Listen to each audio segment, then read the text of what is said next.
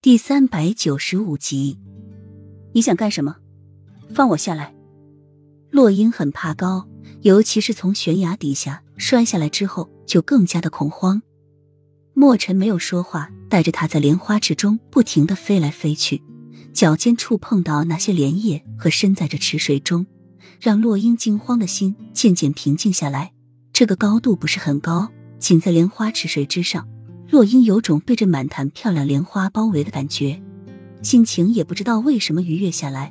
第一次觉得在空中飞来飞去是那么有趣，好玩吗？墨尘感觉到洛英的身体在慢慢的放松，便问：“嗯。”洛英点头。他有多少次想要来到这莲花池中洗澡的冲动？他要是被这些莲花包围着，在水中欣赏着这些莲花，一边洗着澡，一边唱着歌。那该是一件多么美好的事情！但是这宫中不比谷底，要是被人看到，那是杀头的罪。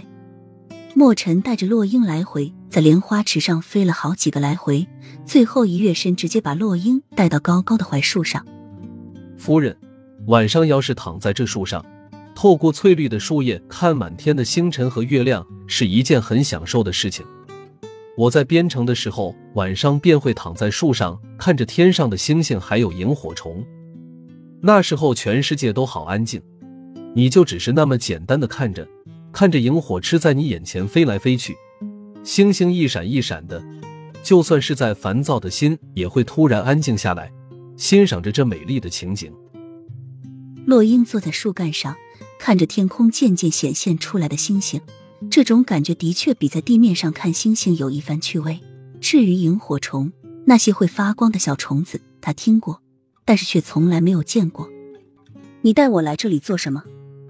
洛英不明白墨尘为什么要突然带他来这里，说这些话又有什么意思？墨尘转过头，俊朗的眉梢轻轻弯起。你觉得美吗？